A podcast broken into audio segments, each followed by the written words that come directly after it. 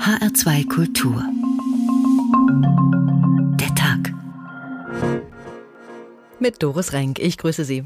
Wir sind noch ganze drei Prozentpunkte von einer Bundeskanzlerin Annalena Baerbock entfernt. Wenn am Sonntag Bundestagswahl wäre, kämen die Grünen auf 26 Prozent plus vier Punkte im Vergleich zu Anfang April. Annalena Baerbock wäre die jüngste Kanzlerin aller Zeiten.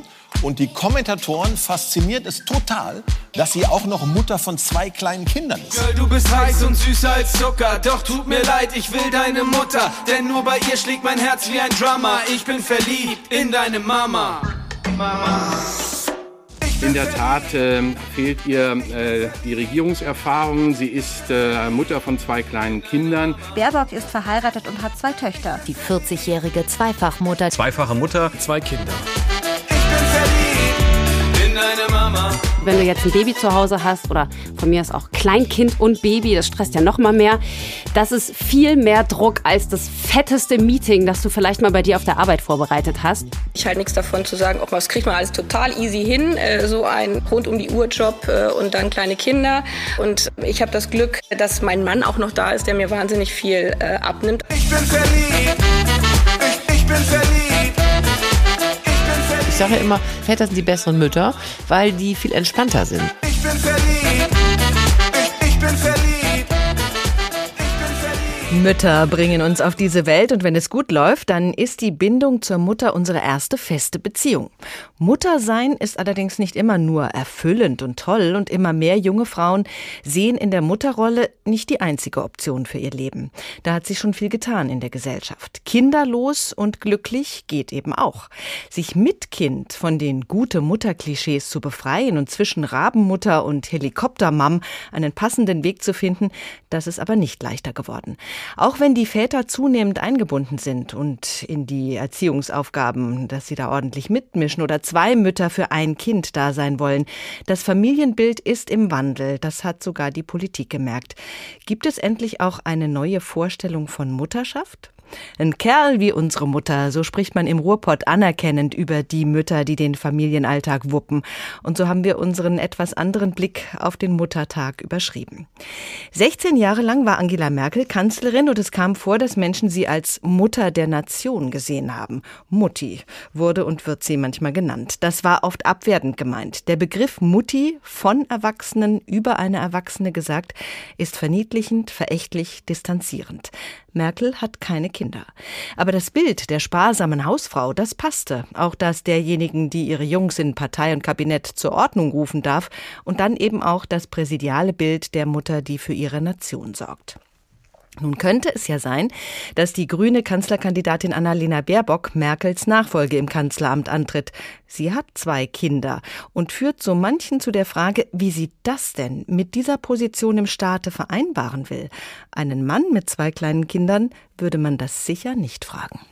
Die Grünen hatten Annalena Baerbock kaum zu ihrer Kanzlerkandidatin ausgerufen. Da waren viele Journalistinnen und Journalisten schon etwas ganz Großem auf der Spur. Sie ist äh, Mutter von zwei Töchtern. Die 40-jährige Zweifachmutter. Zweifache Mutter. Zwei Kindern im Grundschulalter. Schockschwere Not nach Mutti. Diese Titulierung sagt übrigens mehr über diejenigen aus, die sie verwenden, als über die so betitelte, womöglich eine Mutter im Bundeskanzleramt?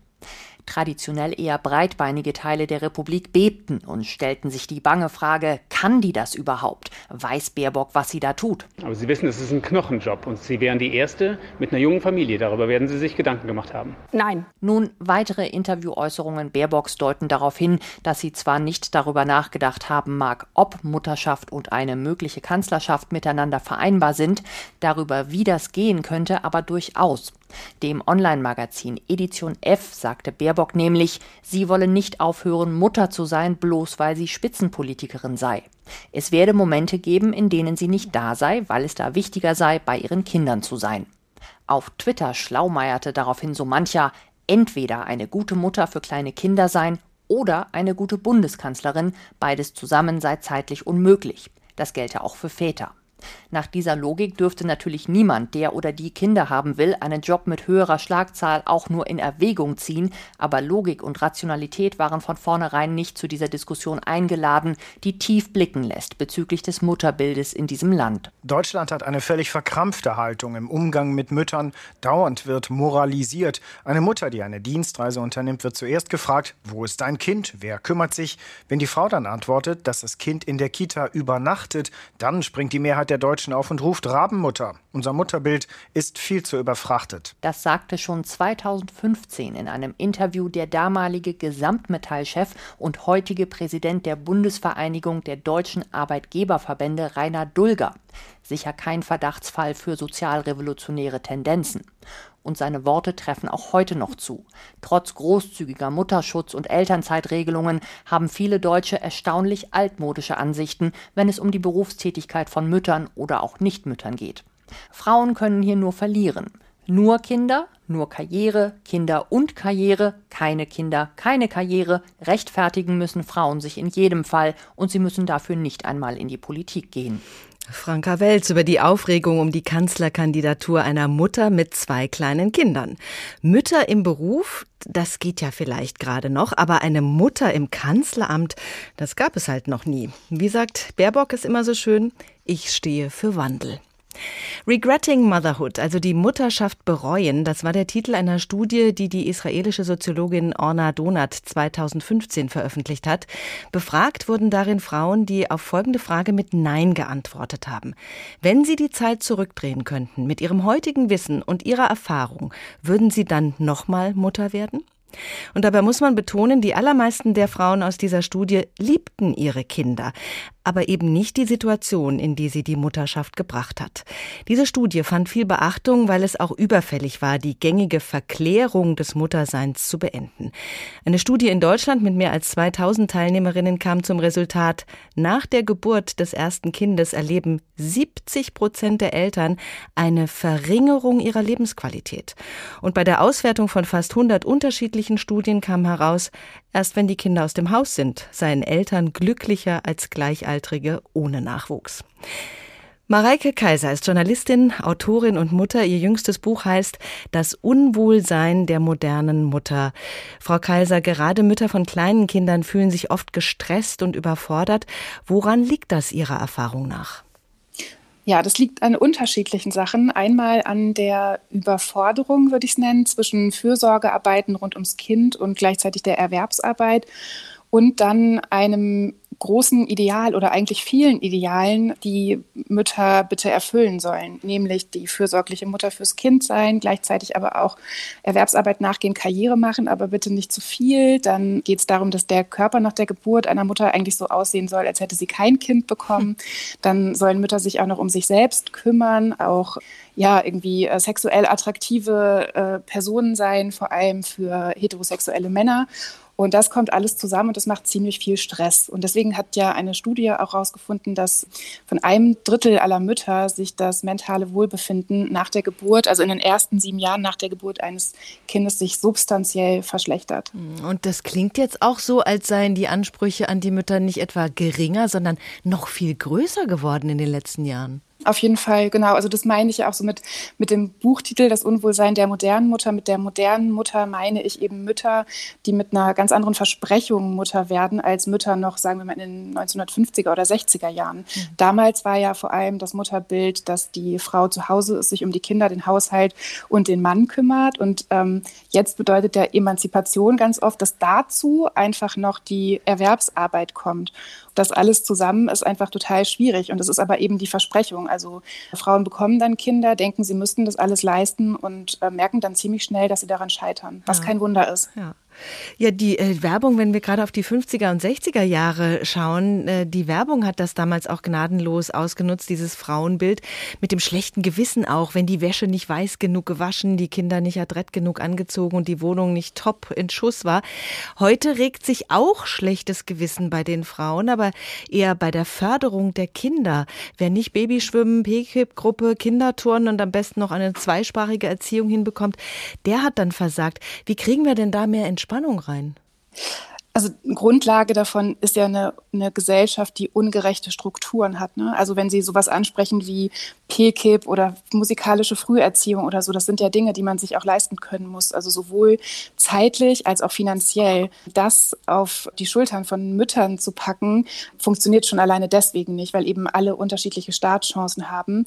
Und ich glaube, das ist dann auch der Ansatz einer Lösung. Darum muss es halt gehen. Es muss nicht darum gehen, wie kann die Mutter noch perfekter werden, äh, damit damit sie alles erfüllt, sondern es muss darum gehen, wie kann die Gesellschaft eigentlich allen Kindern ähnliche Chancen geben. Und da sind wir noch lange nicht. Und mhm. nochmal ganz kurz zurückzukommen auf dieses Ideal von früher, weil das finde ich auch total wichtig. Es gibt ganz oft so diesen Vorwurf, ja, äh, früher haben wir das doch auch alle geschafft mhm. und stellt euch doch nicht so an. Früher haben die Frauen aber dann auch Frauengold getrunken. Viele waren Alkoholikerinnen. Es gab ja, aber tatsächlich ja. also einfach auch viel mehr Gewalt gegenüber Kindern. Und gleichzeitig hatten früher ja Frauen auch überhaupt gar nicht die Möglichkeiten, eine Öffentlichkeit zu schaffen. Ne? Also ähm, ich glaube nicht, dass man in den 50er, 60er Jahren Jahren so viele Mütter zum Beispiel im Radio um Interviews gebeten hat.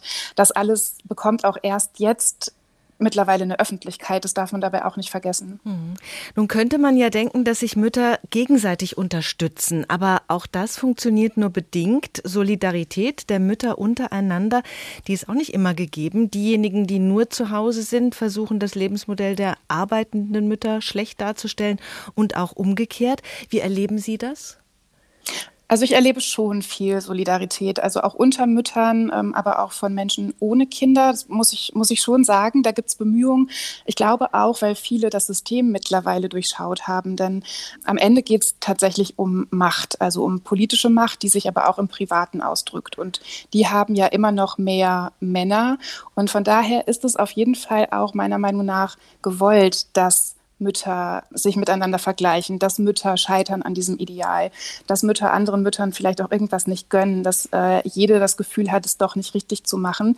Denn dadurch machen wir uns ja gegenseitig klein und das hilft am Ende Männern und vor allem Männern, Männer ohne Kinder, mhm. weil die auch einfach ja ohne ihre Fürsorgearbeiten sehr viel mehr Zeit haben, dann zum Beispiel Politik zu machen, zum Beispiel Geld zu verdienen. Also aus meiner Perspektive ist das auch alles ein Zeichen vom Patriarchat, in dem wir leben.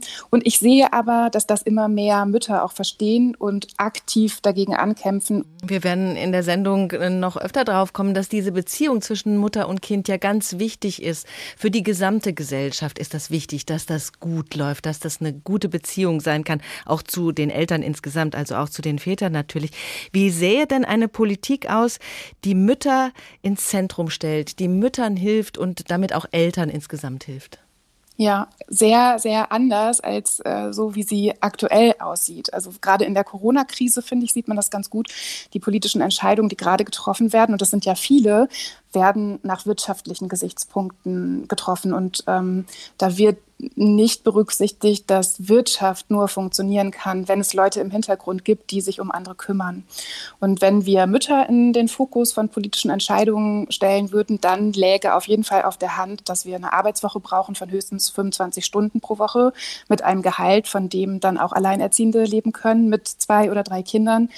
Äh, wir brauchen bezahlbare Wohnungen. Wir brauchen kurze Fahrtwege, zum Beispiel um zur Kita oder zur Schule und wieder zurückzukommen. Wir brauchen sowas wie sichere Fahrradwege. Wir brauchen gute Kinderbetreuung, die auch gut bezahlt wird.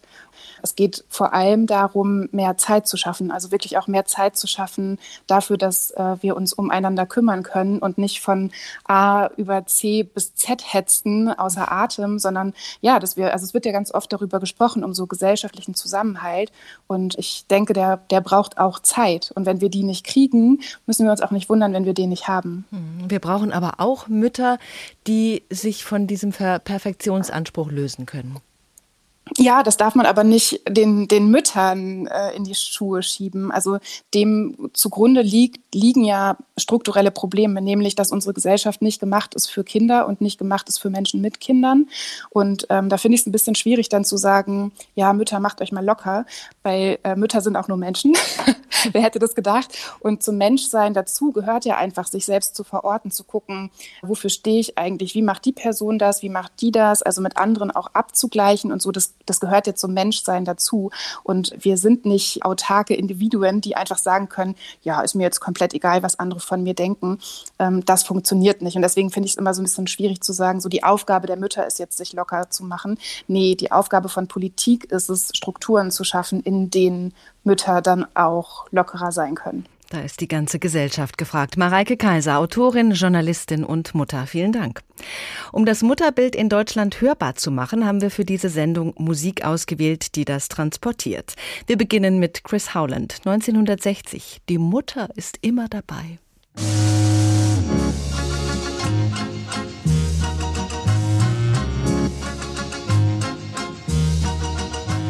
Ich liebe ein Mädchen und kann sie nicht küssen. Die Mutter ist immer dabei.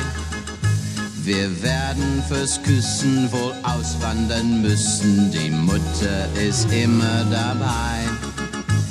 Ich lieb sie unsäglich, wir sehen uns täglich, doch was nutzt das Sehen? Es kann nichts geschehen. Ich möchte seit Tagen die endlich mal fragen, mein Schatz, ist dein Herz für mich frei? Doch die Mutter ist immer dabei, doch die Mutter ist immer dabei.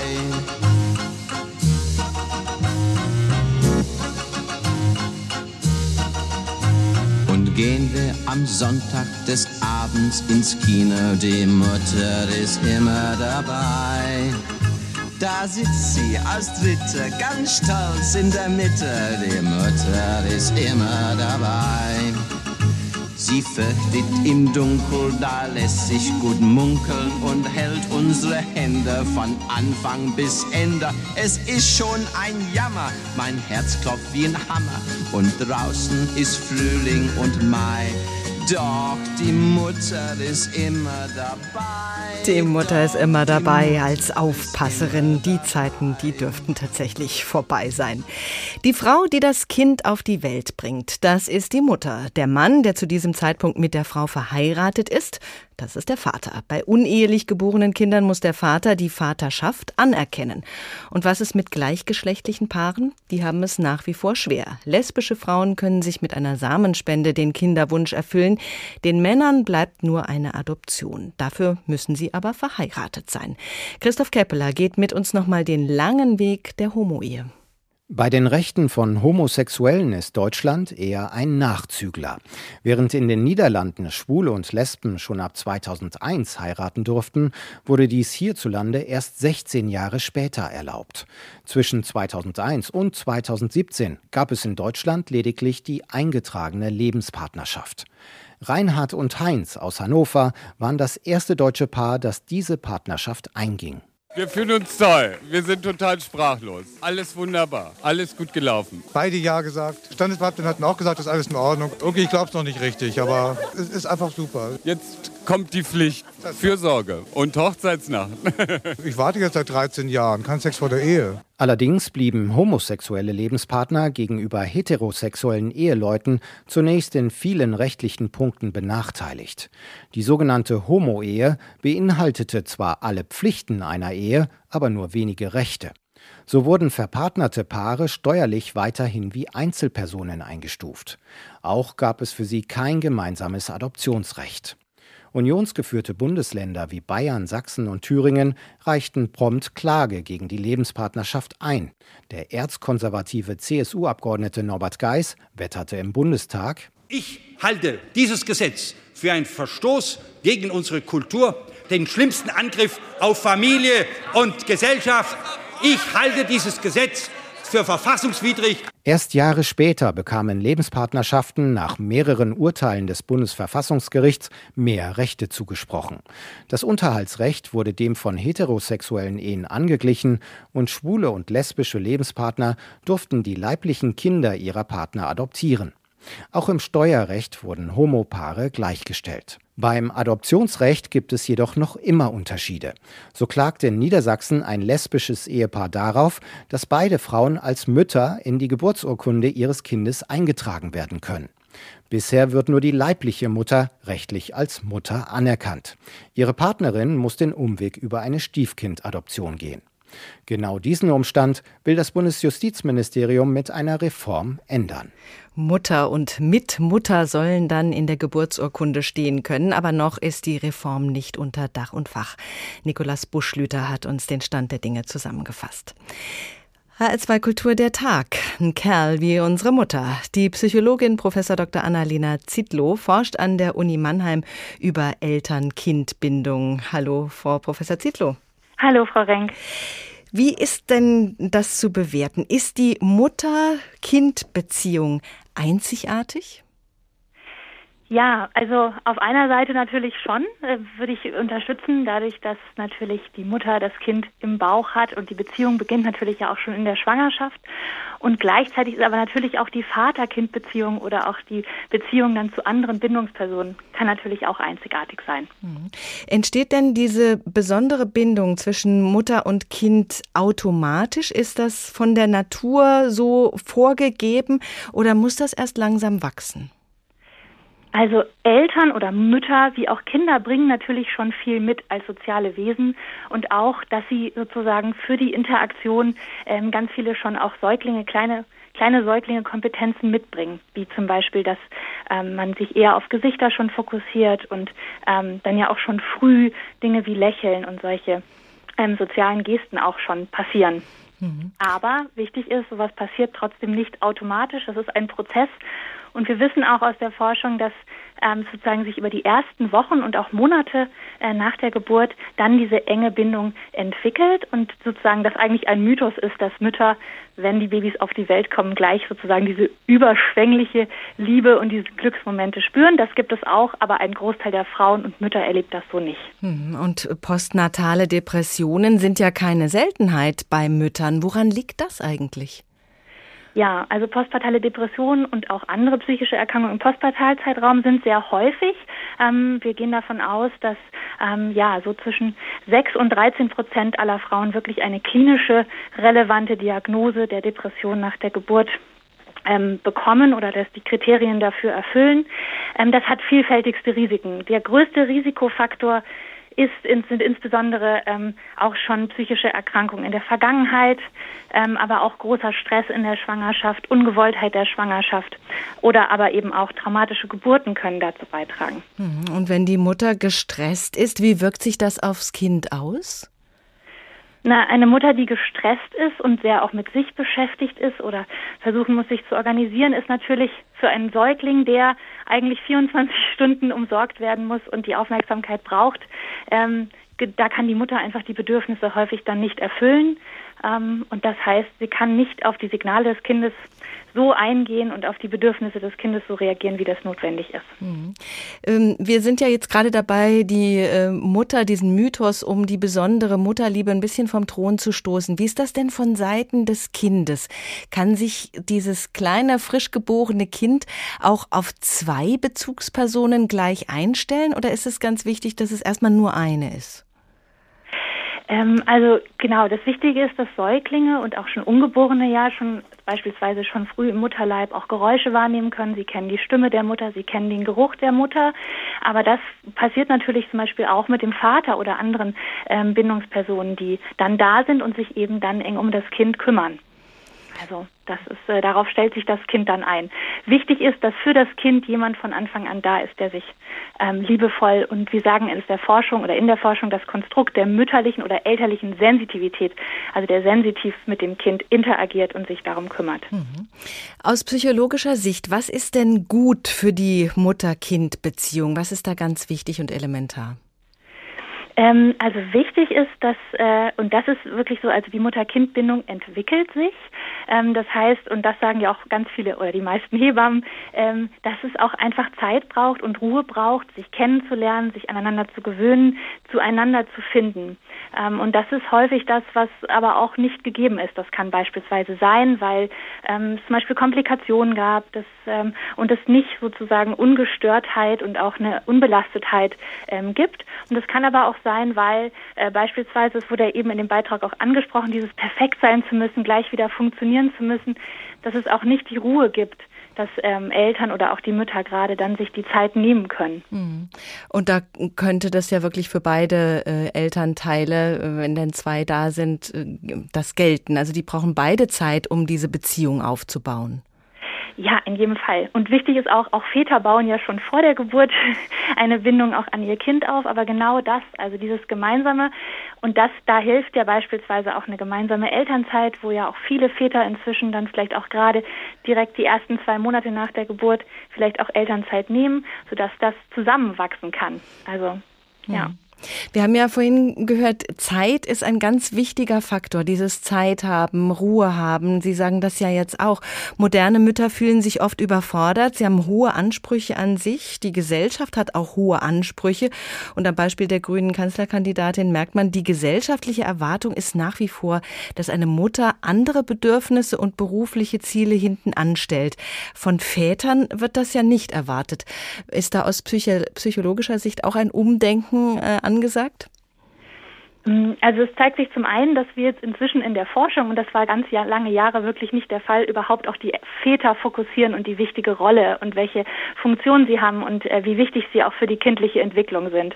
Ähm, und das ist total gut, weil das zeigt erstmal auch, ähm, ja, wie wichtig Väter sind und ähm, dass sie eben auch die gleichen Rollen und Funktionen auch erfüllen können. Und äh, ja, ich glaube, das, das ist das, was, was wir dazu beitragen können und was wir uns alle eigentlich hinter die Ohren schreiben müssen. Die Väter Fall. sind genauso wichtig und müssen rein ins Boot. Professor Annalena Zietlow, vielen Dank. Nur eine Mutter weiß, was gut für ihr Kind ist. Solche Vorstellungen finden sich auch in Songtexten wieder. Volksmusik, die 1994 schon wie aus der Zeit gefallen wirkte. Margot Eskens mit Nur eine Mutter weiß, wo Honolulu liegt. Mutter, wo liegt Zanzibar?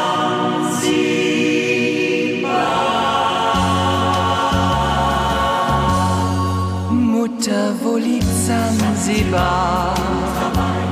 Und wo liegt Hawaii? fragte er als Junge oft. Ich wär so gern dabei.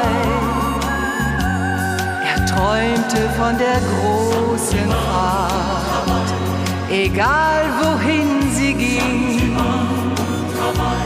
doch mir war klar, die weite Welt ist viel zu groß für ihn. Nur eine Mutter weiß, ja, nur eine Mutter weiß, was gut für ihren Sohn ist oder auch nicht.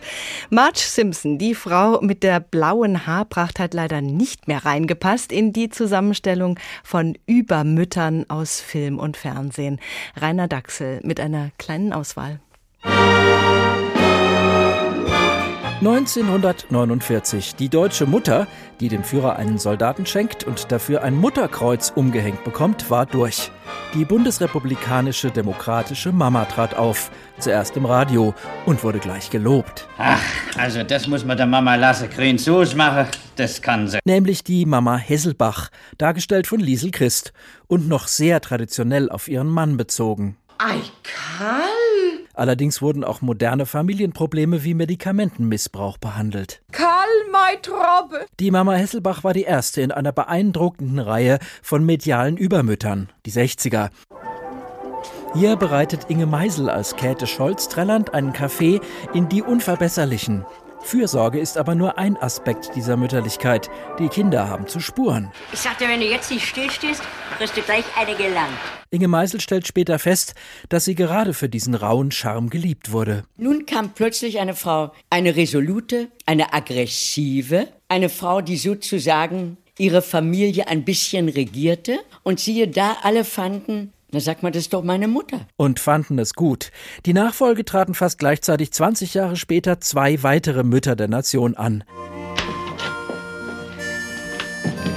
1985 läuft zum ersten Mal diese Melodie und Marie-Louise Marian als Mutter Beimer spricht die geflügelten Mutterworte Klausi, du sollst doch im Bett bleiben. Rau hat ausgedient. Jetzt kommt die liebevolle Mama auf Augenhöhe, in allen Gefühlslagen daheim eine, die auch hunderte Folgen später gegenüber dem inzwischen halbwüchsigen Klausi den Ton trifft, als sie beim Pullistricken die Kekse verbrennen lässt. War es der Pulli oder die Gedanken, an denen für den der Pulli sein soll? Wer sagt dir denn, dass der nicht für dich ist? Du. Du hast recht. Er ist für Erich. Beinahe gleichzeitig tritt ein etwas weniger pflegeleichter Übermuttertyp auf. Ist Marion schon hoch? Ich hoffe. Witter Pohl ist Vera Drombusch. Die ungekrönte Königin des vorwurfsvollen Blicks fasst ein Kritikertreffen zusammen. Vor allem, wenn die Kinder zu Weihnachten plötzlich was anderes vorhaben. Sollen sie doch. Jahr für Jahr sitzen wir hier mit Oma und Opa und züchten verzweifelt hehre Weihnachtsfreuden. Ja, wenn ich allein ans letzte Jahr denke, eine einzige Katastrophe war das doch. Die Darstellerin erklärt die Beliebtheit dieser Figur so. Es kann sein, dass ich vielleicht für einige so eine Frau bin, wie sie sich gewünscht haben oder eine Mutter, wie sie sich gewünscht haben. Es kann natürlich aber auch sein, dass da eine Art Gruselfaszination im Spiel war. So zum Fürchten genau hat Witter Pohl den passiv-aggressiven Herrschaftsstil mancher Mütter gespielt. So und genau das ist der Punkt. Solche Weihnachten finden nicht mehr statt. Ich streike. Ja, diesmal streike ich. Sowas gibt's auch. Und heute gibt es keine Serien mehr, in denen sämtliche Kleinfamilien zur gleichen Zeit ihr eigenes Glück und Elend im Fernsehen betrachten. Gibt es überhaupt noch Übermütter? Oder ist das Vorbild jetzt die geradezu unmenschlich freundliche und geduldige Mama von Bobo Siebenschläfer oder der allgegenwärtigen Conny? Dauert's noch lange? Überhaupt nicht. In ein paar Minuten sind wir da. Ein weiter Weg von Ich sagte, wenn du jetzt nicht stillstehst, kriegst du gleich eine gelangt. und die Mütter sind noch nicht am Ende angelangt. Karl May Droppe, ja, unser Mütterbild, geprägt von Film und Fernsehen. Rainer Dachselt über Übermütter. Ein Kerl wie unsere Mutter, HR2 Kultur der Tag. Eltern werden, das ist was Wunderbares, aber eben auch etwas sehr Herausforderndes und das für eine sehr lange Zeit. Viele Beziehungen scheitern an der Aufgabe. Die Zahl der Alleinerziehenden steigt. Momentan sind es rund 20 Prozent der Familien. Meist bleiben die Kinder bei den Müttern. Dann lastet die Verantwortung meist ganz allein auf den Frauen. Eltern als Team, Ideen eines Vaters für gelebte Vereinbarkeit, so heißt das Buch von Birg Grühling, Bildungsjournalist und Spielplatzheld, wie er sich selbst bezeichnet. Guten Abend, Herr Grühling. Guten Abend. Gelebte Vereinbarkeit von Familie und Beruf für Mütter und Väter. Wie kann das gelingen? Wenn ich das wüsste.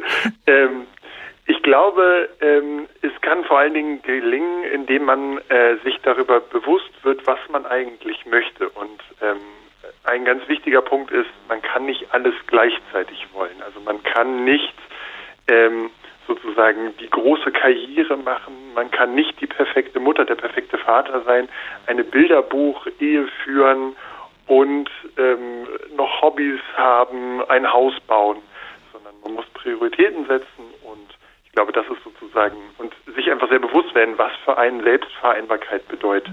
Aber gerade in dieser Zeit, wo junge Männer und Frauen Mütter und Väter werden, da fallen ja so viele Entscheidungen, da muss die Karriere vorangebracht werden, da wird vielleicht das Haus gebaut, also da kommen ja ganz viele Anforderungen auf einmal auf einen zu. Ähm, Wie kriegt man das als Paar hin? Wie, wie ist es bei Ihnen? Also ich glaube, ein, ein wichtiger Schlüssel äh, dazu ist Kommunikation. Also das heißt quasi, wenn ein, in einem Moment ähm, ganz viel aufeinander kommt, dann verteilt man am besten erstmal die Last auf, auf mehrere Schultern. Das würde man sozusagen in der Wirtschaft auch machen, in, in einem Unternehmen. Das ist, äh, glaube ich, schon mal ein, ein ganz wichtiger Punkt, wenn ganz viele äh, Menschen Verantwortung tragen. Und damit meine ich nicht nur vielleicht die Kernfamilie aus Mutter, Vater oder, oder ähm, sondern vielleicht auch einfach eine Großmutter, die dann vielleicht einmal die Woche abholt oder Freunde, Tanten, ähm, genau, befreundete Familien. Von denen kann man sich erstmal so ein bisschen Hilfe holen an, an manchen Punkten. Und ähm, natürlich muss man einfach auch mal sagen, okay, wenn ich jetzt das Bauprojekt Haus habe, das hat ein, ein Paartherapeut bei der Recherche zum Buch gesagt, dann muss ich vielleicht auch mal sagen, okay, in dieser Zeit stecke ich vielleicht hobbymäßig zurück, ich stecke vielleicht urlaubsmäßig zurück, ich stecke vielleicht auch partnerschaftlich zurück. Also ähm, hab dann eben nicht den Pärchenabend, sondern verbringe den vielleicht auf der Baustelle. Hm, Das muss man aber natürlich auch aushalten. Die Psychologie, das haben wir gehört, hat die Väter längst entdeckt, hat äh, gemerkt, wie wichtig die Väter auch für die Entwicklung der Kinder sind. Ähm, wie erleben Sie andere Väter? Wie sind da die Ansprüche inzwischen an das Vatersein? Was hat sich da verändert? Ich glaube, ähm, einerseits haben wir, glaube ich, eine ganz ganz große Chance äh, als Väter. Wir können heute präsenter sein. Das ist akzeptierter, als es noch äh, vor, weiß ich, in meiner Väter, also in der Generation meines Vaters war. Ähm, da ist, das ist einfach, ja, wir haben da mehr Chancen. Ich glaube aber, dass, dass viele da noch gar nicht so was draus machen. Also ähm, ich sehe hier bei uns in der Vorstadt am Hamburg, im Hamburger Speckgürtel immer noch sehr viele Familien, die eher in traditionellen Rollenbildern leben. Mhm. Vielleicht auch, weil sie nicht genau wissen, wie sie damit brechen können. Also ähm, genau, ich glaube, wir, es gibt ein, eine Tendenz dazu, äh, dass sozusagen Väter engagierter sind und auch mehr Zeit miteinander mit mit ähm, mit den Kindern verbringen wollen. Da gibt es ja auch Studien, die sagen, wir würden gern weniger arbeiten. Wenn man aber dann schaut, wer es dann wirklich umsetzt, hm, sind die ja, Zahlen noch sehr gering. Also wir haben die Chancen. Ich glaube aber leider nutzen Männer diese Chancen hm, und wie erleben Sie die Frauen, vor allen Dingen im Hinblick auf diesen Perfektionismus, ähm, diesem gerecht werden wollen, die, die perfekte Mutter sein zu wollen, wie sie gesellschaftlich äh, besonders große Anerkennung findet?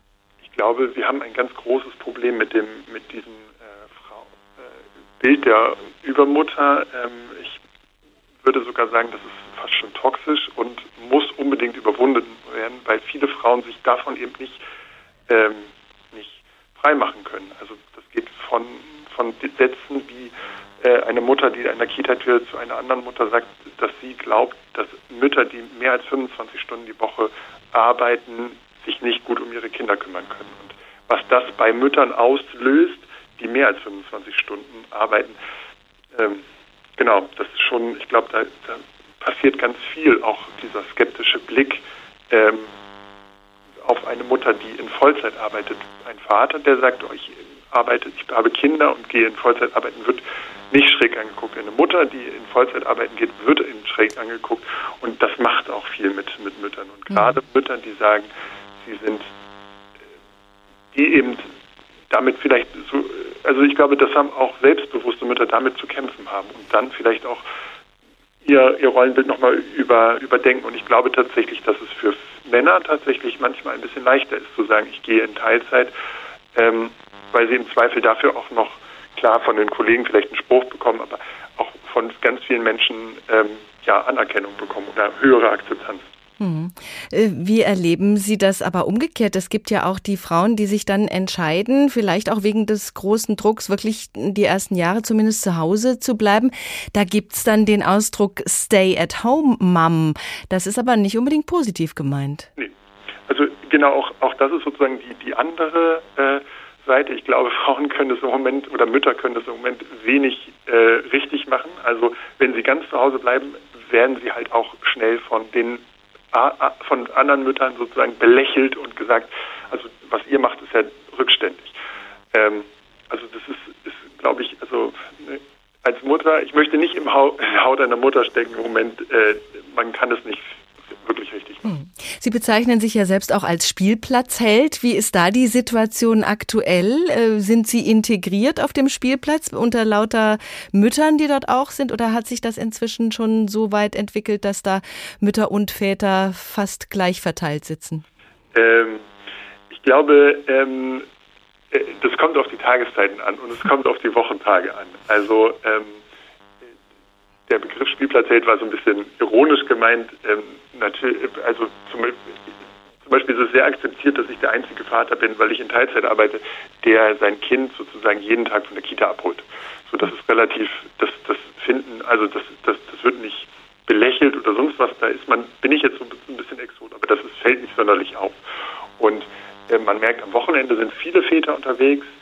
Ähm, in der Woche ist es manchmal schwieriger, aber war zum Beispiel auch ganz lange vor der Corona-Pandemie mit meinem Sohn bei einem Art Kinderturnen, das so mit mehr mit Bällen war, also es hieß die Ballzwerge und da waren zum Beispiel sehr viele Väter, obwohl es um 15 Uhr mitten in der Woche war und da hat man auch schon gesehen, okay, da sind auch Väter, die sich da frei nehmen offensichtlich und das auch regelmäßig.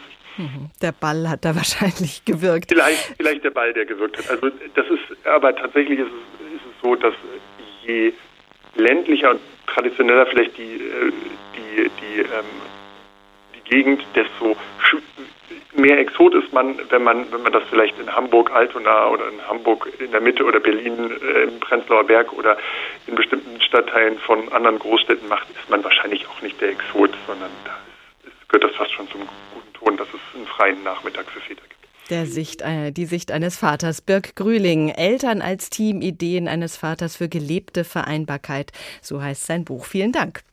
Die deutsche Rockband Rammstein hat 2001 ein ganzes Album unter dem Titel Mutter rausgebracht. Im Titelsong Mutter wird nichts verklärt.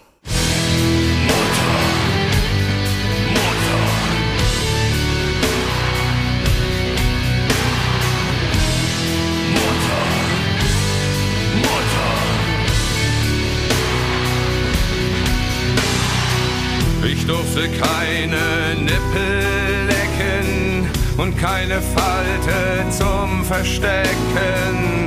Niemand gab mir einen Namen, gezeugt in Hast und ohne Samen. Der Mutter, die mich nie geboren, hab ich heute Nacht geschworen, ich werde dir eine Krankheit schenken und sie danach im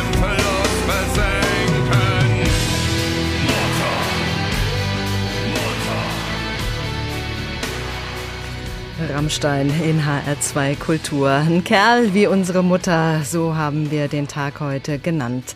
Mama ist die Beste. Das weiß eigentlich jedes Kind und viele Kinder, auch wenn sie schon älter sind, werden am Sonntag ihrer Mutter herzlich gratulieren und ihr vielleicht ein paar Blumen überreichen oder irgendwas selbstgemachtes oder ihr zum Beispiel das Frühstück ans Bett bringen. Am Muttertag will man seiner Mutter etwas Gutes tun. Auch die Politik hat die Mütter in ihr Herz geschlossen und die Väter gleich mit. Familien insgesamt. Eigentlich stehen die schon immer im Fokus. Christoph Schelt aus unserer Politikredaktion hat sich einen Überblick verschafft, wer die Mütter besonders lieb hat und wie sich das im Laufe der Zeit verändert hat. Mama. Nein, wir beginnen diesen Beitrag nicht mit Heintje, denn so beginnt jeder Beitrag über Mütter. Außerdem ist das 60er Jahre, vergangenes Jahrhundert, klingt sehr nach traditionellem Familienbild, wie bei dem Alten. Wir fördern und unterstützen deshalb konsequent alle Bestrebungen, die geeignet sind, die Frau und Mutter ihrer höchsten und schönsten Aufgabe zu erhalten. Das will doch heutzutage keiner mehr hören. Mother,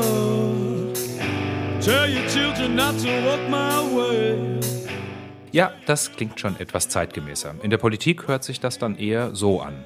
Mama, ich finde dich gut. Politik, nicht Musik. Denn die Ehe steht unter besonderen Schutz des Staates. Wir wollen die Ehe nicht relativieren. Naja gut, inhaltlich doch nicht so viel anders als beim alten Adenauer, auch wenn Markus Söders Satz gut ein halbes Jahrhundert später fiel. Überhaupt fällt es auf, dass sich die Politik schwer damit tut, das auszusprechen, was längst gesellschaftliche Realität ist. Patchwork-Familien, Kinder in gleichgeschlechtlichen Partnerschaften und, und, und. Politikerinnen und Politiker sprechen lieber über ein Thema, in dem sie sich sicherer fühlen. Geld besonders gerne in der Ausprägung Steuern. Das Steuerrecht soll optimiert werden von einer Eheförderung hin zu einer Eheförderung und einer Kinderförderung. Kaum ein familienpolitisches Thema, bei dem sich vor allem männliche Politiker so gerne streiten wie Ehegattensplitting, Kinderfreibeträge, Elterngeld. Wenn es ums Geld geht, kann die Familienpolitik so richtig leidenschaftlich werden. Mama, ich finde dich gut. Mamas findet auch die CSU gut, denn in der Politik ist eigentlich jeder Tag Muttertag. Deshalb kämpfte sie erfolgreich für eine eigene Rente für sie. Wir haben uns mit der Kanzlerin darauf verständigt, dass wir in der nächsten Legislaturperiode einen ganz kräftigen Schritt äh, zur Mütterrente machen. Gut, billig war dieser Schritt nicht. 7,3 Milliarden Euro kostet die Mütterrente inzwischen Jahr für Jahr. Aber in der Familienpolitik muss man es halt auch mal krachen lassen.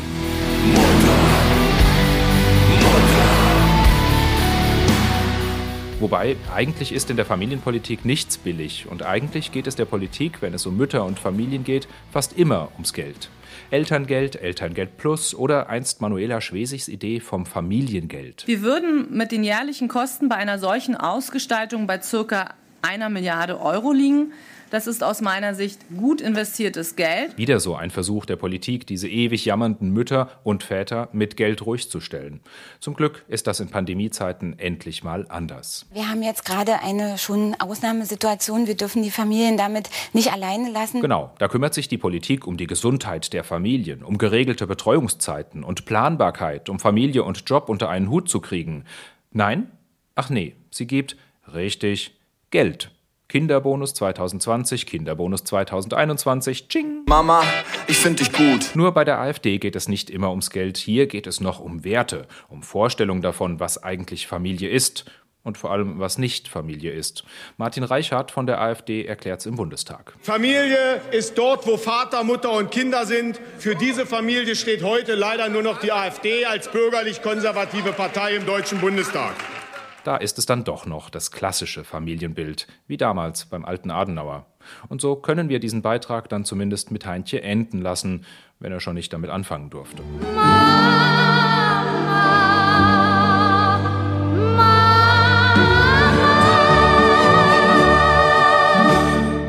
Mutter sein, die schönste und höchste Aufgabe einer Frau, so hat es Konrad Adenauer gesagt.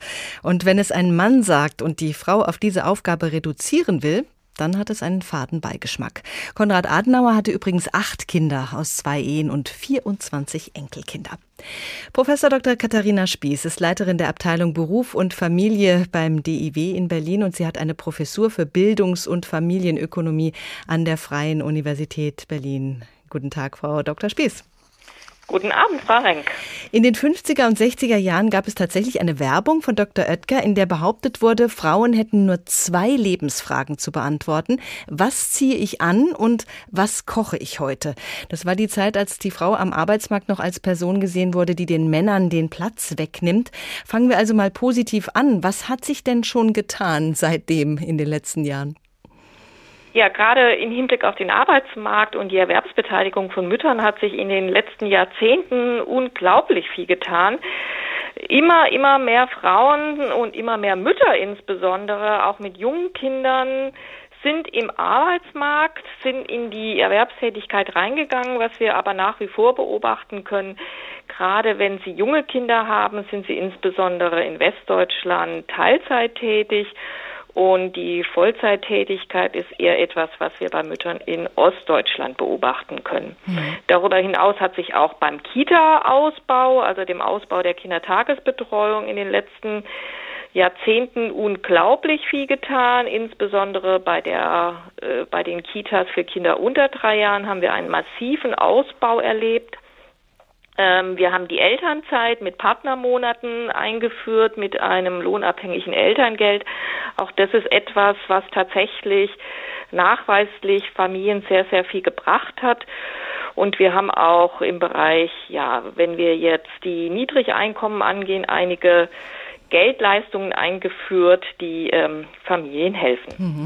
Sie haben die Unterschiede zwischen Ost und West erwähnt. In Westdeutschland mehr Mütter in Teilzeitjobs. Im Osten dagegen war es äh, üblich, dass die Frauen voll erwerbstätig waren.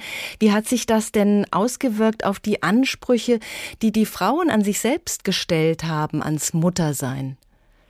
Es ist tatsächlich so, dass wir in vielen Umfragen immer noch feststellen können, dass es auch bei der Einstellung, ob zum Beispiel ein Kind darunter leidet, dass die Mutter erwerbstätig ist, große Unterschiede zwischen Ost- und Westdeutschland gibt. Auch wenn man hier eine gewisse Angleichung beobachten kann, ist es immer noch so, dass westdeutsche Mütter eher äh, finden, dass das eventuell ähm, nicht vorteilhaft sein könnte, gleichwohl der der Anteil tatsächlich auch in Westdeutschland abgenommen hat. In Ostdeutschland kann man äh, auch gemäß der Einstellung der Mütter sehr viel eher wirklich Beruf und Familie vereinbaren. Auch da ist eher die Einstellung zu finden, dass ein Kind nicht darunter leiden muss, wenn die Mutter erwerbstätig ist. Mhm. Da sieht man, wie lange sich solche Einstellungen halten. Ne? Es ist ja jetzt schon lange her, dass die Wiedervereinigung Un Unglaublich lange äh, hält sich das. Ähm, gleichwohl sehen wir aber auch, dass äh, zum Beispiel kurz nach der Wiedervereinigung, als einige Frauen aus Ostdeutschland in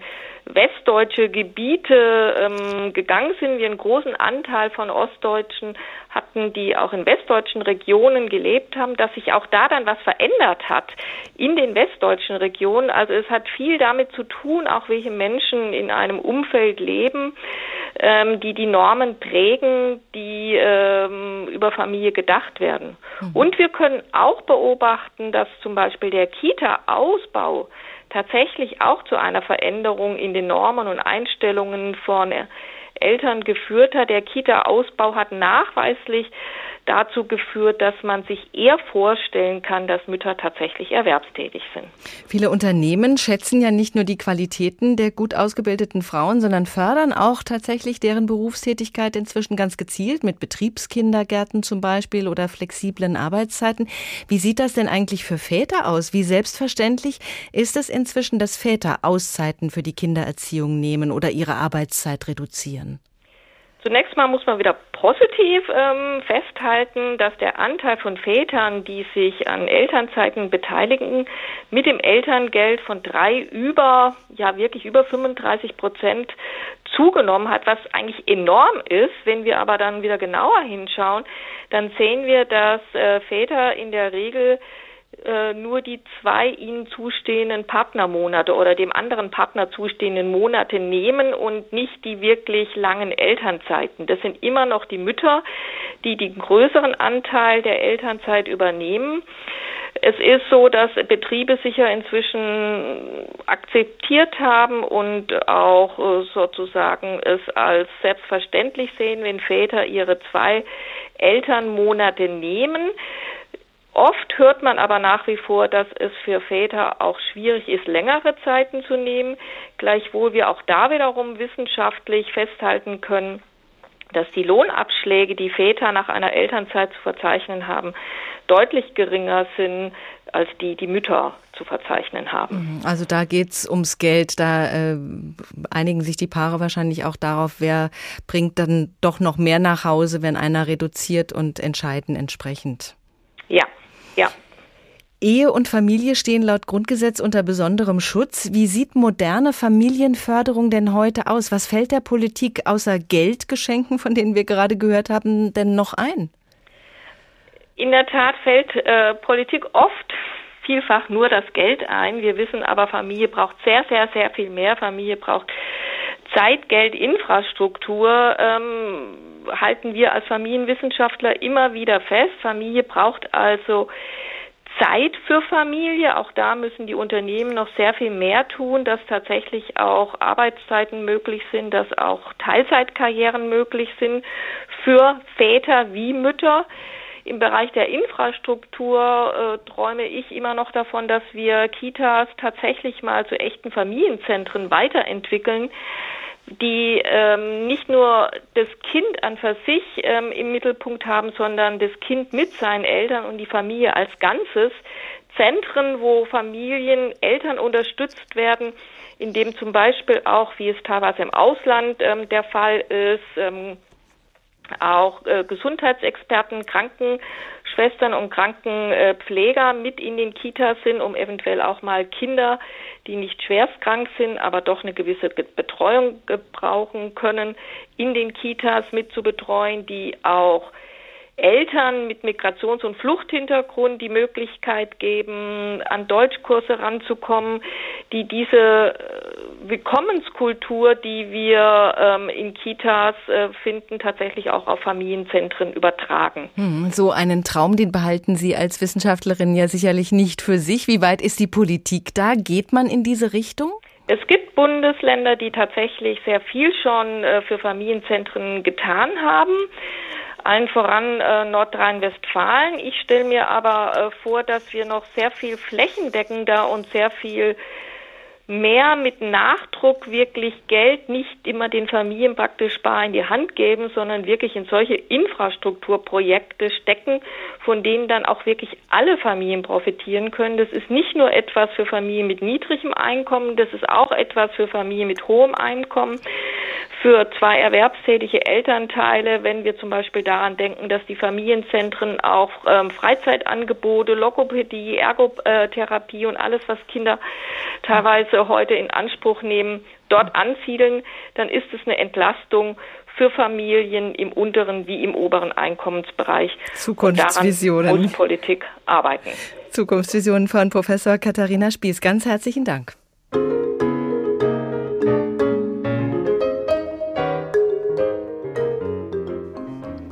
HR2 Kultur der Tag in der Muttertagsausgabe. Ein Kerl wie unsere Mutter. Die Redaktion in dieser Woche hatten Rainer Dachselt, Angela Fitsch, Karin Fuhrmann, Oliver Glab, Dorothea Schuler und Birgit Spielmann.